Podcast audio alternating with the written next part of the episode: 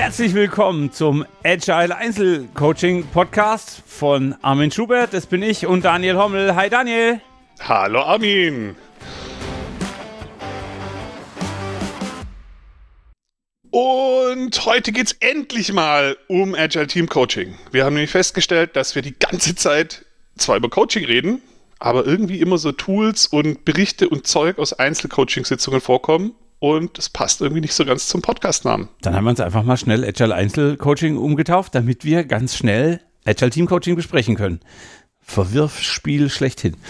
Genau. Ja. Und wer sich für Agile Team Coaching interessiert, darf gerne unsere Folge Lost in Space 1 und 2 hören. Da geht es definitiv um Team Coaching. Ähm, aber in der letzten Folge saßen wir da und haben Coaching-Fragen aus Einzelgesprächen gewälzt und dachten am Schluss so, hm, war eine gute Folge, war glaube ich echt spannendes Zeug dabei, aber es hatte überhaupt nichts mit Agile Team Coaching zu tun. Äh, naja. Äh, genau, oder, oder vielleicht doch, ja, und genau darüber sollten wir heute mal reden. Ähm, dann gehen wir wie immer kurz in die Metaebene. Wow, kriegen wir viel Feedback, das ist super. Also wenn ihr was habt, schickt uns auf Twitter, auf LinkedIn, auf Mail. Ähm, und natürlich freuen wir uns auch über Podcast-Bewertungen bei iTunes, Castro, sonst was Box, Google Podcasts und so weiter und so fort. Genau. Vor allem sonst was Box. My favorite service. wenn jetzt einer, wenn jetzt einer einen Podcast-Dienst rausbringt, der so, sonst was Box heißt, verlange ich irgendwie 0,5 Promille äh, Provision für die Namensgebung. Sehr schön, sehr schön. Wir sind voll innovativ, ständig neue Geschäftsmodelle. Aber hallo. Sonst was, Box. Voll gut. Und auch der Name gibt schon ganz klar vor, in welche Richtung das geht. Mhm. Klare Ziele sind immer die besten. Ja, aber hallo, das ist ungefähr so wirkungsvoll wie die Dingsbums-Methode. ähm, aber, aber, Davon habe ich aber eine ganze Menge. Siehst du? Ah. Okay. Wo wir gerade über, wir halten uns nicht an unsere eigenen Absprachen und Regeln denken, kommen wir mal langsam zu den Facts. Ähm, ich möchte euch erzählen, ich kann es mir schwer vorstellen, einfach weil auch wenig Substanz da ist, aber der Daniel hatte wohl mal grüne, vielleicht auch lange Haare und so in der Schulzeit so eher punkmäßig unterwegs. Heute ist eher so, na, wie soll ich sagen, kurz vor Altersruhestand, also so äh, ja. friedhofsblonde Strähnen und so, da kann ich mir das Grün mit dem Punk nicht mehr vorstellen, aber erzähl doch mal. Naja, also die Haare waren so bis zum Kinn oder so. Äh, da gab es auch die Zeit, wo das so modern war, das so unter den langen Haaren so hoch zu rasieren. Ein Undercut, ja, okay. Ja, äh, also richtig scheiße halt. Ohne jetzt irgendjemand, der draußen, der diesen Haarschnitt hat, irgendwie an die Wand stellen zu wollen. Bei mir sah es, glaube ich, schräg aus. Und das Grün funktioniert dann besonders gut, wenn man vorher nicht blondiert, dann sieht es nämlich aus, wie wenn die Haare schimmeln. Das war also extra cool. Und die ganze Geschichte mit dem Punk und so, ich glaube, dass ich damals schon auf so einer Sinnsuche war, weil ich mit den Gruppierungen, in denen ich von meinen Eltern und der Gesellschaft reingesteckt wurde, nichts anfangen konnte. Und dann habe ich so verschiedene Ausflüge in andere Gruppierungen gemacht und da war halt Punk auch mal cool. Bis ich dann gemerkt habe, dass du eigentlich nur so richtig akzeptierst wirst, ähm, wenn du obdachlos bist, Heroin nimmst und per Haftbefehl gesucht wirst. Und dann dachte ich so, okay, What? da will ich nicht hin. und das von einer Gruppierung gesagt, äh, Punk grenzt sich von anderen ab, weil du da nichts bringen musst, um dazuzugehören, aber niemand akzeptiert den anderen, alle finden sich gegenseitig uncool, jeder ist noch versiffter und härter und kaputter wie der andere. Nope, danke. Und dann bin ich weitergezogen. Da bin ich ja froh, dass ich in der ganz anderen Ecke war. Punk war immer mein Anti-Pattern. Ähm, aber okay. Ich glaube, ich war das auch nie wirklich. Ich habe das überhaupt nicht verstanden. Ich war halt bei den Leuten und fand es cool eine Zeit lang und dann und dann bin ich aufgewacht und weitergezogen. cool. Ja, ähm, wusstet ihr schon, dass Armin einen neuen Coach hat, ähm, der ihn dabei betreut, mit seiner neuen Königin Elfriede äh, möglichst effektiv und effizient zusammenzuarbeiten.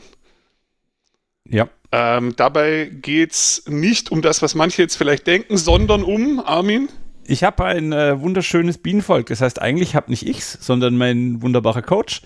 Ähm, in der Gegend, wo ich wohne, darf man und kann man sich einfach einen Coach mieten, der ihm beibringt, wie betreust du dein erstes eigenes Bienenvolk.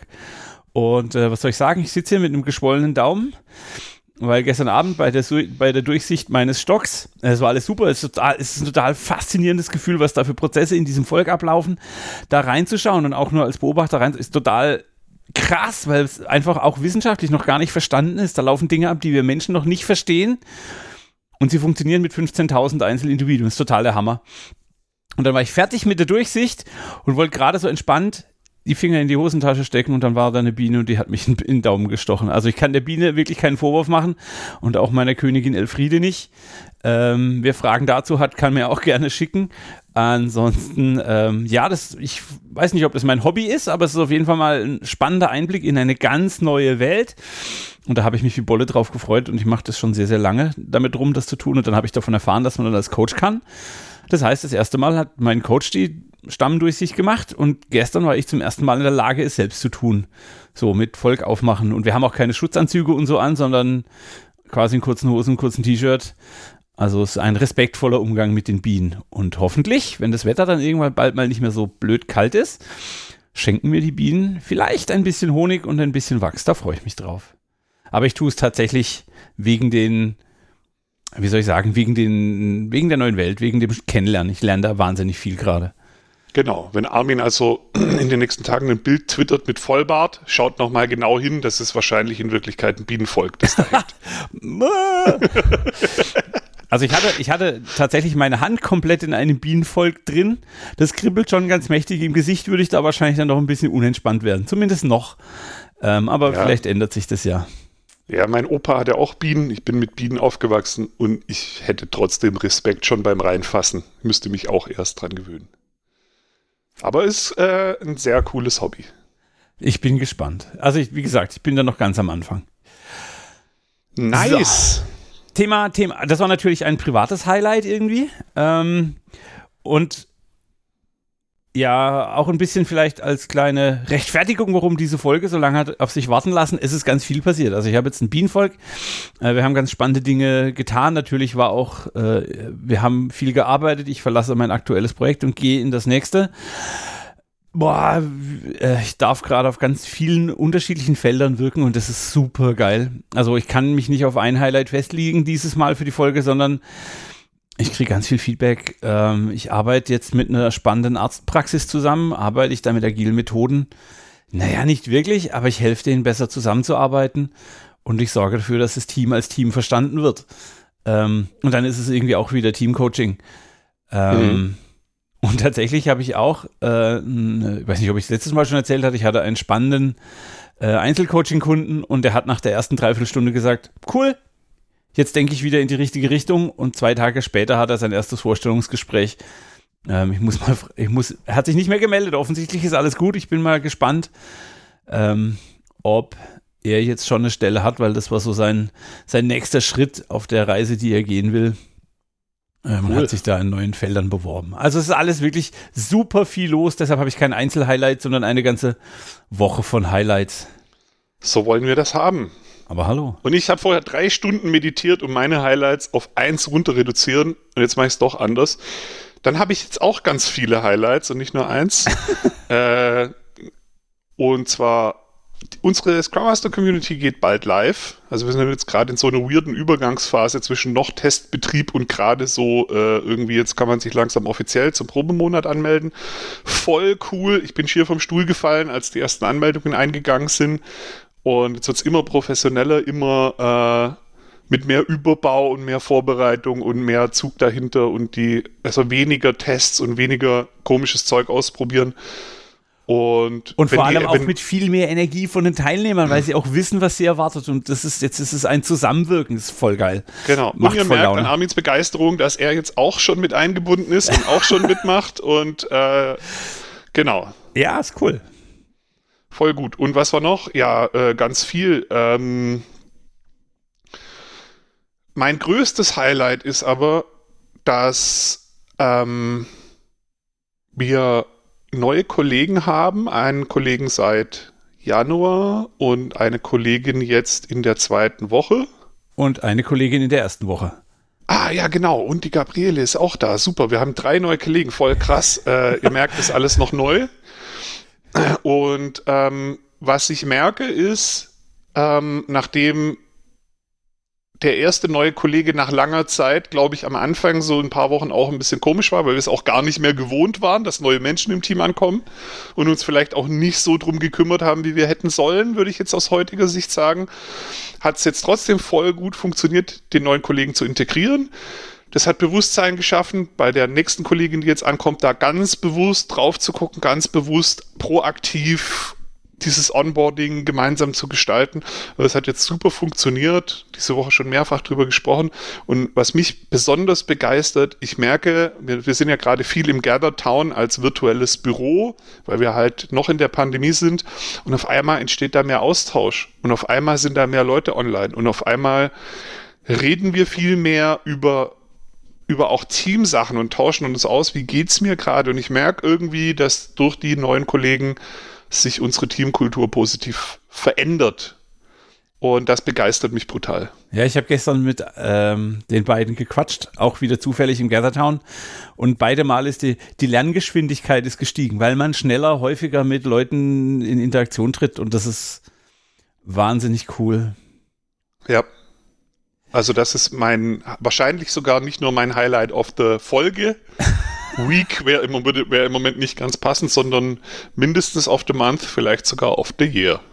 Und was daran ganz, also was ich nochmal in den Mittelpunkt rücken möchte, wir reden viel über Teamcoaching, wir coachen viele Teams und auch bei uns passiert es im Innenverhältnis, dass wir aus welchem Grund auch immer gerade von dem eigentlich Wichtigen abgelenkt waren und uns nicht um die Integration des neuen Kollegen gekümmert haben oder nicht, wie wir es hätten können oder dass da halt einfach Dinge passieren, die wir im Nachhinein als nicht optimal bewerten. Ähm, das ist also völlig okay. Wichtig ist, aufmerksam zu sein und dann gegenzusteuern. Ähm, also selbst wenn man Daniel, Mentos und wen auch immer im Team hat, ähm, kann es mal passieren, dass Dinge anders laufen, wie man sich das eigentlich vorstellt. Wir sind halt in unserem Team auch nur ganz normale Teammitglieder und auch ganz normal Teil der Teamdynamik und da haben wir dieselben Probleme wie alle anderen Teams auch. Wäre ja auch komisch, wenn es nicht so wäre. Aber hallo. Ja, aber jetzt sprechen wir schon über den Unterschied zwischen Einzelcoaching und Teamcoaching. Was ist denn der Unterschied für dich?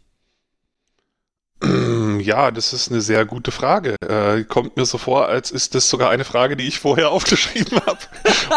Oder potenziell hätte aufschreiben können. Ähm, und weil ich noch keine Antwort habe, habe ich sie dir gestellt. Ich möchte hier ja, wieder mein Lieblings... Ich möchte wieder mein Lieblingszitat. Verwirrungstaktik. Ich, ich, ich mache wieder mein Lieblingszitat von Götz Werner, dem Gründer von DM Drogeriemarkt. Wer fragt, führt. Äh, deshalb ja. bin ich automatisch in dem äh, Ich frag dich, dann genau. habe ich mehr Zeit zum Nachdenken. Und wer andere an ihre eigene Frage fragt, führt in die Verwirrung und Überraschung. okay. Ähm, was ist der Unterschied für mich? Ähm, ja, also ich glaube, im Wesentlichen merke ich es daran, oder der wesentliche Unterschied für mich ist, dass eben ein Team natürlich aus mehreren Individuen besteht und ähm, deshalb eine Dynamik notwendig ist oder eine Struktur notwendig ist, die im Einzelcoaching so nicht notwendig ist. Also im Einzelcoaching kann ich wirklich mich 100% in dem Tanz auf diese eine Person einlassen. Ich könnte jetzt in einer Gruppensitzung, wenn ich jetzt fünf Leute vor der Brust habe, auch immer fragen, ja, und wie siehst du das? Und wie siehst du das? Und wie siehst du das? Und was macht es mit dir, was der gesagt hat? Und was macht es mit dir, was der gesagt hat? Da werde ich aber irgendwie nicht fertig. Also das würde wahrscheinlich funktionieren, aber sehr umständlich. Das heißt, ich ich brauche eine Struktur. Also ich brauche da drin irgendwie eine Struktur, die ähm, ja, die das mehr auf das Team als Ganzes lenkt. Und ich spannend. glaube, dadurch kann sich Teamcoaching irgendwie strukturierter und prozesslastiger als Einzelcoaching anfühlen. Ich habe auch die These, dass Facilitation, also Moderationsanteile, dadurch größer werden oder eine größere Rolle spielen. Es war jetzt irgendwie zusammengeschwurbelt. Ich möchte dir an manchen Stellen widersprechen und dich an manchen Stellen bestätigen. Also eine ist mir wichtig. Äh, Teamcoaching ist nicht die Summe aus Einzelcoachings. Brauche ich jo. Einzelcoaching in der Teamsituation? Unbedingt, um den Rahmen für das Teamcoaching zu schaffen. Also mal ein rausfinden, warum eine Person in einer bestimmten Situation nicht mitmacht, nicht dabei ist, keine Energie bringt. Ähm, ich glaube aber schon, dass ein Team eine Personalität entwickelt und diesen Teamgeist oder diese Person kann ich greifen und wenn ich genug Kohärenz im Team zu dieser geteilten Persönlichkeit herstelle, fühlen sich die Leute auch angesprochen. Also mhm. in einem Team, das fünf Jahre zusammenarbeitet, dann zu sagen, was macht denn unser Team aus oder wo hat unser Team da versagt, ist eine genauso starke Reflexionsfrage, wenn ich sage, hey Klaus, was war denn da Mist? Ja.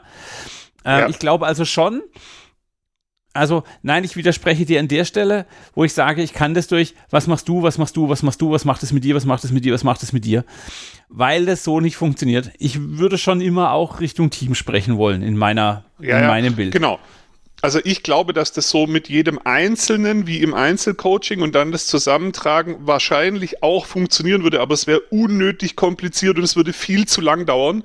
Und eben dieses, was du jetzt Teamgeist nennst oder in der vorherigen Folge äh, schon genannt hast, ist für mich eine so eine Struktur, die so dieses Gemeinsame reinbringt, die diesen gemeinsamen Prozess viel einfacher und möglich macht. Kann man jetzt Tool, Struktur, Werkzeug nennen? Keine Ahnung.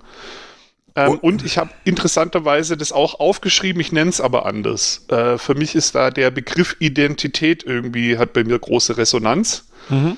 Also so zum Anfang, wenn man mit einem Team arbeitet, in einem Coaching-Prozess mal drüber zu reden, was ist denn unsere Teamidentität?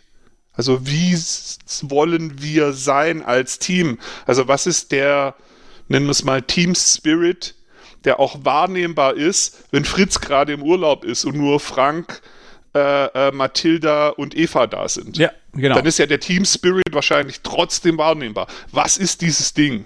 Und jetzt bist du genau bei meinem Teamgeist. Dein Team Spirit ist mein Teamgeist. Genau, da sind wir voll dabei. Äh, ich nenne das Identität. Ja, genau. Habe ich, hab ich große Resonanz mit. Bin ich entspannt. Ähm, für mich findet Teamcoaching auch irgendwie dann statt, wenn die einzelnen Teammitglieder überrascht sind vom Ergebnis, weil es ihnen als Einzelpersonen vielleicht erst mit sehr viel mehr Anstrengung oder gar nicht erwartbar war. Also ich habe oft Situationen, wo man so ein Workout oder ein Workshop, ich bin schon voll im Workout-Community-Ding, wenn man einen Workshop vorbereitet und ähm, man fragt die Leute was, man gibt ihnen eine Aufgabe und am Schluss kommen sie zurück und schauen sich an und so, boah, geil, das haben wir jetzt gerade gemacht. Hammer. Ähm, kann ich nachher gleich erzählen, hatte gerade genau so eine Situation, wo wir alle da saßen und dachten, ein bisschen überrascht sind wir jetzt alle. Voll geiles Ergebnis, super. Hätten wir einzeln so nicht hingekriegt. Das ist für mich Teamcoaching. Mhm. Ähm, und es kann dann entweder ein fachliches Ergebnis sein oder ein persönliches Ergebnis oder was auch immer. Mhm. Aber da ist mir eben dieses, ich stelle eine Frage und das Team reibt sich an der Frage oder die Struktur des Teams wird durch die Frage verändert und reflektiert, dann ist es Teamcoaching für mich. Ja. Ich kann es nicht genau beschreiben. Das ist super spannend. Da habe ich gerade einen ganz neuen Gedanken, der ist mir wirklich gerade zum ersten Mal gekommen. Und zwar, ich glaube, das ist ein ähnlicher Effekt, wie der Klient im Einzelcoaching teilweise wahrnimmt durch die Zusammenarbeit mit dem Coach. So, hey, ja, das kam aus mir, aber ich wäre da ohne dich nicht so schnell, nicht in der Tiefe, nicht in der Breite hingekommen. Und im Team habe ich natürlich noch mehr Power, weil noch mehr Leute mit dran sitzen, noch mehr Fragen aufkommen. Und ich glaube, dass das quasi, eh, also durch die Diversität, durch die kreative Power im Team, weswegen wir ja auch Teamarbeit machen in der agilen Welt, weil, weil Teams Probleme besser lösen als einzelne Spezialisten. Genau dieselbe Wirkung kann ich halt im Teamcoaching auch beobachten, was natürlich der Hammer ist, ja. Das Team coacht sich ein gutes Stück weit selbst, ja, genau. Weil ja, durch genau. die Interaktion, durch die Muster, die da existieren. Ja. Genau, und jetzt bin ich wieder bei dem Facilitation-Anteil. Also ich, ich nehme immer wieder wahr, dass so Team-Coaching-Sitzungen, ähm, dass man sich manchmal echt fragt, was war jetzt der Unterschied zum Workshop moderieren? Und ich glaube, der, die, die Grenze wird teilweise wirklich dünn, weil ähm, ich, ich verwende die sehr ähnliche Moderationswerkzeuge. Nur arbeite ich halt eher mit Fragen. Ich habe vielleicht eher dieses Teamidentitätsding oder den Teamgeist mit drin. Es geht mehr um die Selbstreflexion, um wie wollen wir sein, was, wo, was wollen wir gerade ändern oder so, aber ich habe vielleicht da drin wirklich irgendwie so die üblichen Moderationswerkzeuge, die ich halt auch in anderen Workshops mache. Und ich bin bei dir auf der Werkzeugseite. Was mir aber wichtig ist, wenn ich in eine Teamsituation gehe, wo ich moderiere, also wo ich der Facilitator bin, dann ist mir irgendwie ein Stück weit der Outcome ja, nicht egal, aber ich habe weniger thematischen Kontext. Also ich könnte jetzt auch was für Bärchenzüchter äh, äh, moderieren. Das wäre mir wurscht, was ich moderiere. Da ist mir das Thema egal. Wenn ich aber in einer Teamsitzung bin und ich möchte Teamcoaching, ich möchte also äh, gruppendynamische Effekte triggern, bin ich viel aufmerksamer. Ich achte auf die Zwischentöne, ich achte viel mehr auf die Gesichter meiner Teilnehmer. Ähm, ich bin viel mehr an dem was ist in der Beziehungsstruktur, was ist auf der Metaebene zwischen den Menschen spürbar, ähm, als ich es in einer normalen, lockeren Moderationssituation bin, wo es mir ja ein Stück weit auch egal ist. Also ja. der, da ist mir dieses, als Moderator in der Teamcoaching-Sitzung ist mir viel wichtiger, dass ich den richtigen, sicheren, fehlertoleranten Rahmen halte. Da muss ich viel mehr auf Respekt achten, wie wenn ich eine einfache Moderation hätte, wo es mir egal ist, ob die Leute sich nachher noch mögen oder nicht. Ja. Ähm, natürlich geht es um ein bisschen was anderes. Und ähm, wenn ich dich jetzt gerade so äh, reden höre, kommt bei mir so der Gedanke auf, ich beobachte bei mir, dass meine Coaching-Ausbildung meine Moderation besser gemacht hat. Und je besser meine Moderation wurde, desto besser wurde mein Team-Coaching. Also ich sehe klar eine Beziehung und eine Grenze, die manchmal verschwimmt. Also ich habe auch Workshops, wo ich mich hinterher frage, war das jetzt eigentlich eher Teamcoaching oder war das noch Workshop? Und die Antwort ist eigentlich egal, aber was ich, wo ich hin möchte, ist, ähm, dadurch, dass wir eben im, im Teamcoaching dieses Gemeinsame haben, werden eben diese Strukturen, diese Leitplanken, die wir brauchen in der Coaching-Sitzung, damit wir eben gemeinsam unterwegs sein können, wichtiger. Das, das heißt, der Facilitation-Anteil wird aus meiner Sicht höher. Deshalb profitiert der Teamcoach auch von Facilitation-Know-how. Ganz unbedingt, ja. Ja, ja. ja. Genau. Und einfach nur für die, die sich jetzt fragen, ja, und wie grenzt sich dann wirklich ab? Ich finde eine super Quelle dafür, oder die mir hilft, ist die relativ noch neuen ICF, äh, International Coaching Federation Team Coaching Kompetenzen.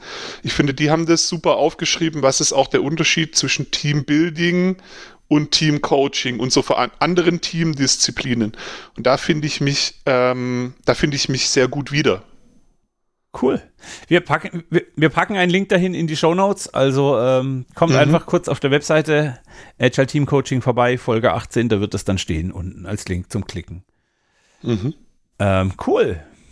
Ja, aber jetzt gehst du in so eine Moderation und du hast als Ziel, keine Ahnung, du hast dir Ziel gesetzt, wir reden heute über Teamidentität. Ähm, wie viel Prozent von dem, was du da kriegst, ist erwartbares Ergebnis? Und wie viel Prozent sagst du, da passiert irgendwas im Team und ich kann es vorher nicht steuern. Kannst du dazu, hast du da eine irgendwie Einschätzung?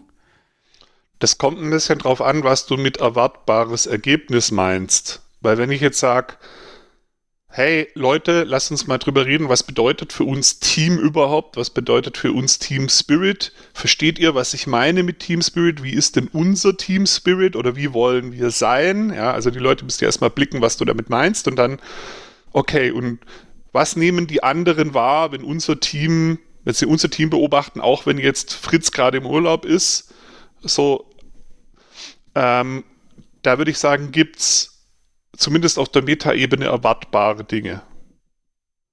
Ja. Also so, was weiß ich, ähm, da kann man auch durch die Brille also allgemein über die Identitätsbrille drauf gucken. Gewisse Kulturen haben ja auch eine Identität. Und was wir von außen beobachten ist, die haben gewisse Trachten, die haben einen gewissen traditionelle Kleidung, die haben Traditionen, Rituale, die haben äh, eine gewisse Essen. Ja, ja, genau, also alles äh, genau. Und das ist halt auch, was so ein Team dann in der Regel hat. Und da, dass eine gewisse Menge solches Zeug dann rauskommt, würde ich erwarten.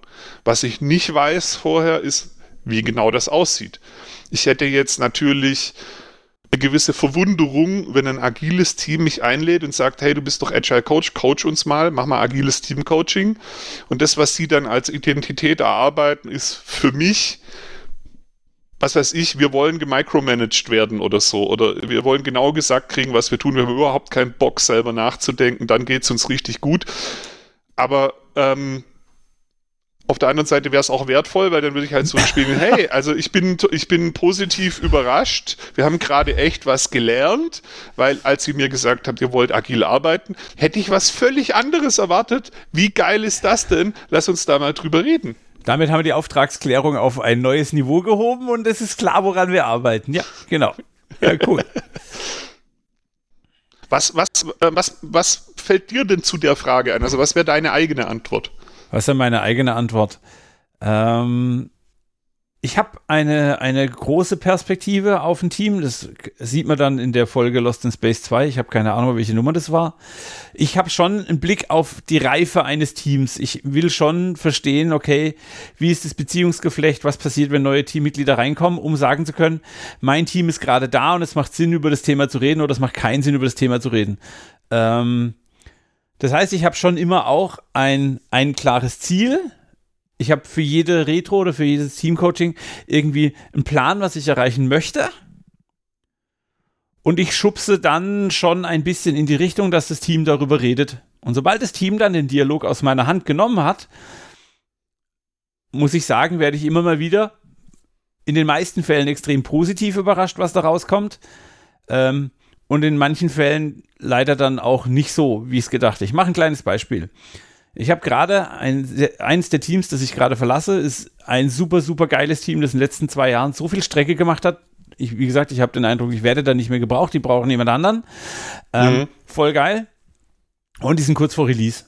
Und der PO kommt zu mir und sagt, du, hey, wir müssten mal über, was brauchen wir wirklich zum Release sprechen. Und dann haben wir eine Retro, ich, ja, wir sprechen uns immer ab und dann sage ich so, okay, ich baue eine Retro dazu. Und dann habe ich fünf Themen zum Sortieren gegeben. Halten wir uns an die DOD, kümmern wir uns um den Release-Termin, ist uns die Codequalität wichtig, ist Shared Code Ownership gerade das Wichtigste. Und ich habe noch was Fünftes, das weiß ich jetzt aber nicht mehr.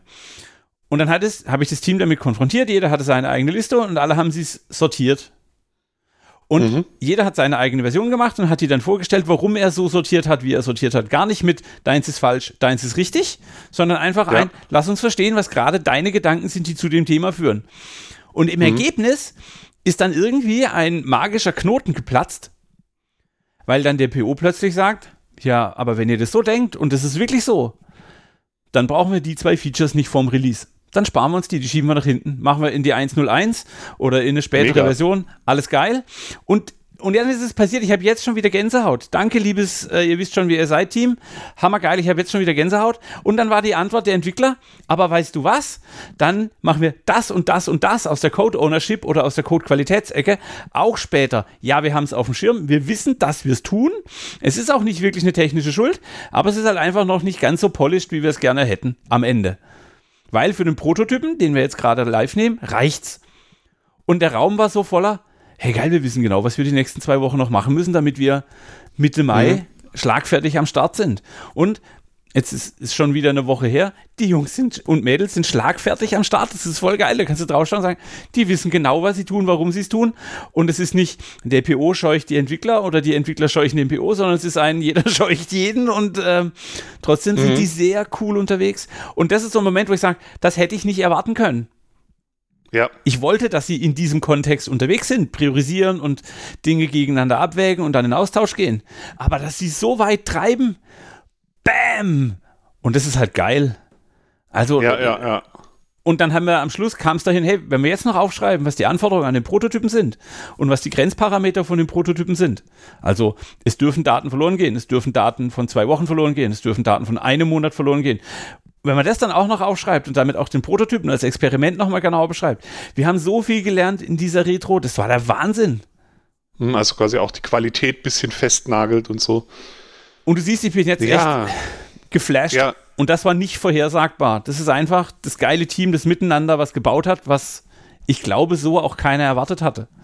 Ja, was ich ganz spannend finde, du hast am Anfang gesagt, ich schubse die manchmal in eine Richtung und gleichzeitig hast du aber auch gesagt, wir haben uns vorher abgestimmt. Also auf mich hat es jetzt, so wie ich es gehört habe, schon so gewirkt, dass es ganz klar Coaching war, dass das Thema, wozu findet die Session statt, irgendwie vom Team kam, dass du dich da abgestimmt hast. Also du hast sie eigentlich gar nicht geschubst, oder ihnen ein Ziel gesteckt, sondern das haben sie sich selber gesteckt und du hast den Raum dafür geschaffen. Ja, okay, vielleicht hast du sie ein bisschen in den Raum reingeschubst, aber also genau. ganz klar, ich sehe ganz, ganz klar äh, äh, Coaching und dann ist es natürlich klar, wenn ich jetzt ein, im Einzelcoaching jemand habe, der äh, als Coaching-Fall hat, äh, ich will einen neuen Job und ich will mich jetzt woanders bewerben, dann bin ich wenig überrascht, wenn wir dann über, hey, als was willst du dich bewerben? Wie sieht deine Bewerbung aus? Was muss da noch besser werden? Also ergibt es dann einfach aus dem Ziel, wenn man auch ein bisschen Domain-Knowledge hat als Coach, leiten sich ja ganz klare Fragen ab. Das ist der nicht überraschende Teil. Und was sie dann draus machen, wie sie dann die Box füllen, kann halt wieder sehr überraschend sein. Genau. Also, und man ist ja auch bei dem Team, ich kriege ja mit, was die machen, ich kriege mit, was die für Fragestellungen haben. Und wenn du halt ein Overwhelming Backlog kurz vor Prototypen-Release hast, dann weißt du, okay, da muss jemand hinschauen. Ähm, ist es dann gepusht? Nein, aber so ein Brotkrumen äh, darf ich dann ja reinstreuen. Und ob sie es dann aufnehmen oder nicht, ist deren Entscheidung. Ähm, und es hat offensichtlich in dem Beispiel fantastisch funktioniert. Ja, genau. Und das machst du ja aber eigentlich immer als Coach. Also ich bin zunehmend davon überzeugt, dass wir, egal wie clean wir arbeiten wollen, also ich glaube auch die Clean Language Leute, also 100% clean, ohne was reinzugeben, geht, glaube ich, gar nicht. Also selbst wenn du nur im Raum bist und Luft wegatmest, beeinflusst du ja irgendwie. ähm, und ähm, von daher habe hab ich es für mich sehr okay gemacht, auch, ähm, also das ist vielleicht jetzt am Anfang nicht der beste Rat, aber wenn man mal ein bisschen quasi ohne äh, also versucht hat, den eigenen Anteil abzustellen, dann wieder mehr seine Intuition vertrauen und so der inneren Stimme, die schreit, äh, jetzt muss aber Thema X mal auf den Tisch, dann auch mal sagen, hey, irgendwie springt mich gerade Thema X an, Pff, wie geht's euch damit? Ähm, und in, in ganz, also in den allermeisten Fällen hat, trifft es halt dann genau zu. Und ja, hast du damit was reingebracht, ja, hast du damit beeinflusst, ich glaube aber nicht, dass das falsch ist. Ich glaube, das ist einfach, du nennst es immer Katalysator. Ähm, ich, ich beschleunige die Reaktionsenergie am Anfang. Ich bringe ein bisschen was rein. Ich, und wenn es nur eine bohrende oder provozierende Frage ist, aber dann ist es Sache des Teams, da weiterzumachen. Also, wie gesagt, ich habe ihnen gesagt, hey, bringt die Dinge mal miteinander in Einklang. Sortiert es mal für euch. Aber alles, was danach kam und all die Offenheit mhm. und all den Respekt, den sie sich gezeigt haben in der Qualität der Fragen und Aussagen, die sie getätigt haben, kam aus ihnen. Niemals im Leben hätte ich jemanden dahin pushen können. Und das war so ein geiles Event für mich. Ähm, mhm. Ja, natürlich. Ähm, haben wir Themen, über die wir reden, aber dann müsste ich ja, also dann dürfte ich ja nicht nur neutral im Team sein, wenn du das als nicht mehr clean bezeichnest, sondern dann dürfte ich ja überhaupt gar nichts mit dem Team zu tun haben. Dann darf ich kein Daily besuchen, ich darf in keinem Refinement sitzen, ich, also dann braucht es quasi einen separaten Retro-Coach, der nur für diese ja. zwei Stunden die Woche kommt. Ähm, ich glaube nicht, dass das funktionieren kann. Also nee, ich, ich finde das auch total okay, ähm, das gar nicht so machen zu wollen. Also ich habe mich lange Zeit, mir lange Zeit die Frage gestellt, hey, Clean Language, voll interessant und dieses Clean und so. Oh wow, ich arbeite ja gar nicht immer clean. Wie soll ich denn das jetzt finden? Ja, bin ich jetzt, also ist das, finde ich das doof? Oder will ich, also will ich das doof finden? Will ich das ändern? Ich habe irgendwann gesagt, nein. Also ähm, gerade auch, weil es für meine Klienten offensichtlich so gut funktioniert. Also tatsächlich ist in der Nische, in der ich unterwegs bin, scheinbar meine Intuition halt gut. Also warum soll ich die nicht nutzen? Und ich glaube, ich dass, ja, ich glaube, dass, also wir, solange, dass wir solange ich im Sinne brauchen. des Klienten mache, ja. Und genau das ist es. Solange wir vorher aufmerksam sind, solange wir vorher unsere Fühler ausstrecken, um rauszufinden, ähm, was denn dem Team jetzt gerade in dem Willen des Teams helfen könnte. Und dann ist es halt experimentieren. Mal haust du ein Thema raus und dein Team antwortet dir mit, hey Alter, was sollen wir mit diesem Scheißthema? Haben wir überhaupt keinen Bock drauf, das passt doch gar nicht zu uns. Und ein anderes Mal kriegst du halt ein, ah, cool, dass wir darüber gesprochen haben, den Impuls haben wir gebraucht, danke. Ja. Ähm, ja. Und es hat ist sehr coole. Wie, wie, clean das ist, ist mir dann fast egal, wenn es ja. dem Team hilft. Hm. Genau. Und, und nicht nur clean, also auch andere Sachen. Also weil wir da gerade sind, wir hatten mal beim äh, Coach Reflection Day in Stuttgart den großartigen Ilja Preuß ähm, oh. für einen Impuls morgens am Start. Bombe. Äh, und er hat ja, glaube ich, jetzt die 18. Coaching-Ausbildung äh, irgendwie durch. Also wahrscheinlich sind es nur drei oder so oder vier, aber also unheimliches Know-how an verschiedenen Fronten. Und er hat mit uns morgens so einen Impuls gemacht und uns die Frage gestellt, was würde ein, ein Coach niemals tun, beziehungsweise zugeben zu tun. Und dann halt, ja, den Klienten beeinflussen, kam ganz viele so Antworten. Und dann, als wir so eine riesige Sammlung hatten, so, ja, das sollte man auf keinen Fall tun und so, kam halt die Frage, und was, wenn wir all das tun im Dienste des Klienten? Uh, ah, eine typische Ilya-Frage. Ah, geil. also, ja, wie? Moment mal. und dann wurde es richtig cool, ja. Und dann haben wir so Sessions gemacht, in der wir uns gegenseitig provozierende Statements statt Fragen an den Kopf geworfen haben und daraus Coaching-Sessions gebaut haben und so. Und äh, das flasht mich heute noch. Also. Ja, cool. Genau, und das geht halt. Also, das ist halt dann. Das ist dann vielleicht auch irgendwann der Schritt über das, was man in der Coaching-Ausbildung lernt, hinaus mit viel Erfahrung, viel Mut, einer gut getunten Intuition, kann man dann halt auch Sachen machen, die nicht mehr so in so eine Schablone passen. Und ich mag, ich weiß, ich habe es sicher schon erwähnt äh, im Laufe des Podcasts, aber ich mag an der Stelle nochmal die Geschichte meiner Selbstzweifel-Retro erzählen. Und es war nicht meine Retro, ich hatte nur die Idee dazu. Ähm, ich hatte in vielen Einzelgesprächen im neuen Team rausgefunden, dass ganz viele Leute sehr mit sich selbst am Hadern sind. Und ich habe mir überlegt, was kann ich denn tun, damit das aufhört?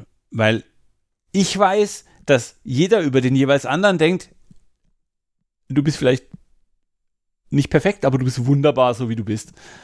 Und ich habe jedem in dem Team die Auftrage gegeben, während der Retro, mach mal ein selbstzweifelndes Gesicht und der Rest des Teams hat dann quasi Dinge ausgerufen, weswegen die Person gerade keine Selbstzweifel haben müsste. Also da kamen so Dinge wie, wenn ich das jetzt war, hey, du moderierst toll, du bist aufmerksam, du bist immer für uns da, bla bla bla. Alles Dinge, wozu ich ja hätte Selbstzweifel haben können. Und das Team profitiert heute noch von dieser einen Retro. Mhm. Auch da, wie du sagst, das war Intuition. Natürlich war ich aufmerksam, ich habe vorher zugehört. Ja, ich habe da wahrscheinlich auch in Einzelgesprächen Informationen rausgezogen, habe die dann irgendwie konsumiert. Ähm, und die Magie dahinter ist wieder die Langfristigkeit einer solchen Team-Coaching-Situation. Manchmal trifft man den Nerv und man hat dann man verankert Dinge in der Teamidentität, die so wichtig sind.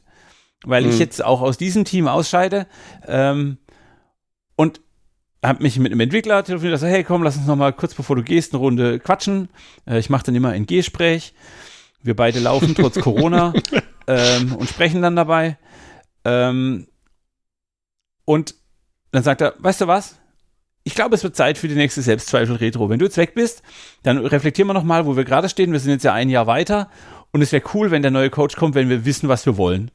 Und ich denke so, wie geil. Also das sind die Gespräche, wo ich sage, das war mir, als ich diese Selbstzweifel-Retro als Experiment formuliert habe, überhaupt nicht klar, dass es so funktionieren wird und dass es so lange nachhält.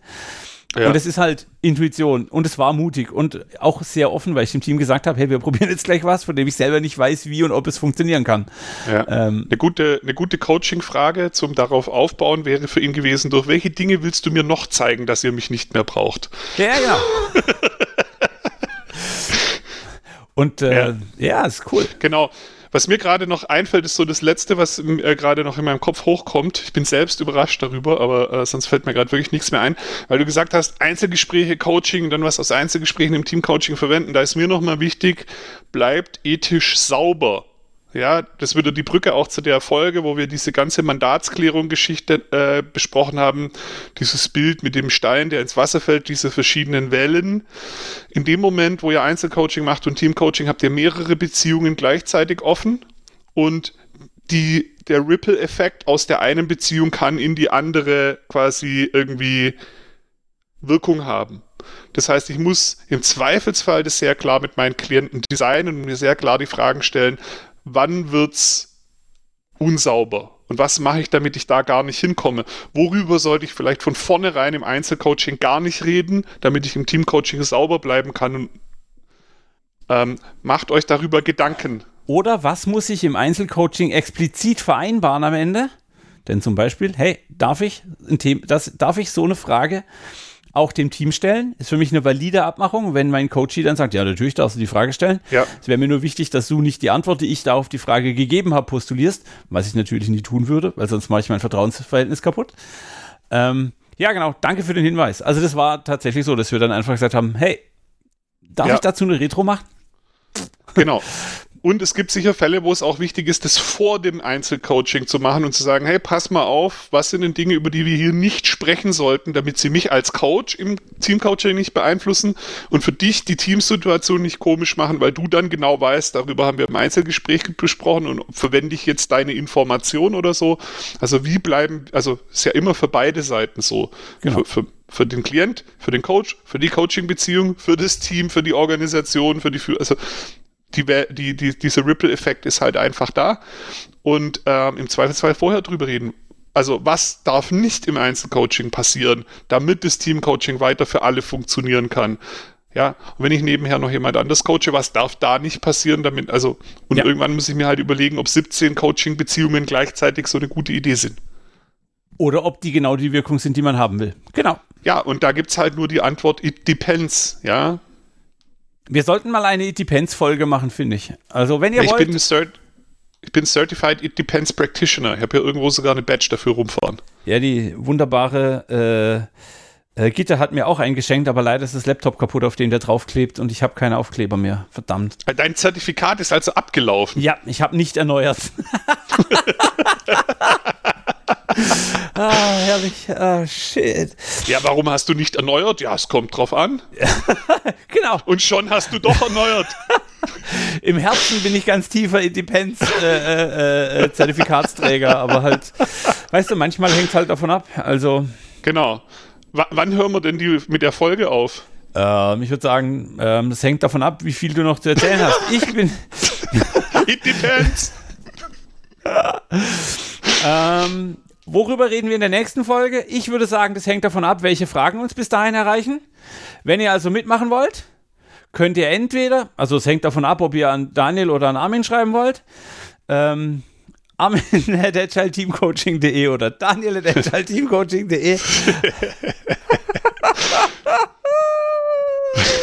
Genau, vielleicht gibt es demnächst Elfriede at agilteamcoaching.de, damit könnt ihr äh, Armins Bienen-Newsletter dann abonnieren oder so. Mal gucken, mal gucken.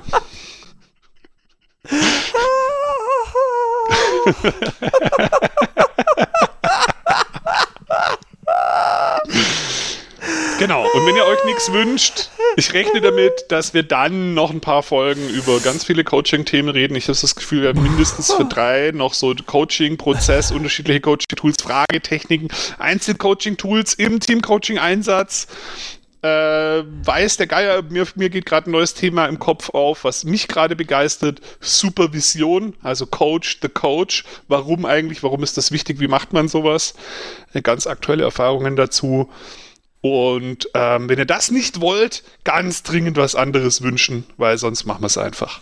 Oder ihr kommt einfach zu uns auf Twitter, der underscore ATC underscore Podcast at Twitter und so gedöns, weil da werden auch schon Themen vorgeschlagen. Ähm, und wenn ihr da mitmacht, entsteht auch eine Diskussion. Wir haben gerade einen längeren Thread zu der letzten Folge ähm, zum Thema Coaching-Fragen. Ähm, und auch da, wenn ihr da noch was reinwerft, machen wir das. Letzte Folge war ja auf User-Fragen basiert. Voll cool. So, dann machen wir jetzt den Sack zu. Hast du noch irgendwas, habe ich irgendwas vergessen? Wir haben, schickt uns Bewertungen, schickt uns Mails, schickt uns Fragen. Äh, danke fürs Zuhören. Empfehlt uns weiter. Es wäre total cool, wenn ihr noch ein paar Kollegen und Kolleginnen, äh, Kollegis, wir haben heute überhaupt nicht gegendert, merke ich gerade. Also ich oh, nicht ja. bewusst. Oh, verdammt.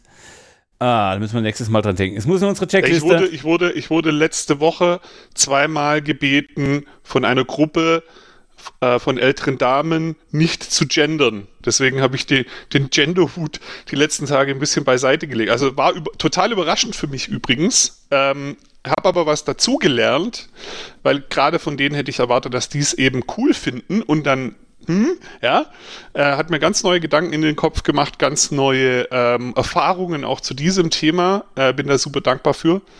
Und deswegen habe ich aber die letzten Tage ganz bewusst nicht gegendert, fällt mir gerade auf. Ich, nächstes Mal müssen wir das wieder tun. Aber hallo, das merken wir uns. Das war's für diese Folge. Ganz lieben Dank, dass ihr da wart und ich hau auf den Outro-Knopf. This is the end. Oh, dann mach lieber die E-Gitarre, das klingt echt besser. Also it depends natürlich, je nachdem, wen du fragst, ne? Genau. Tschüss. Ciao.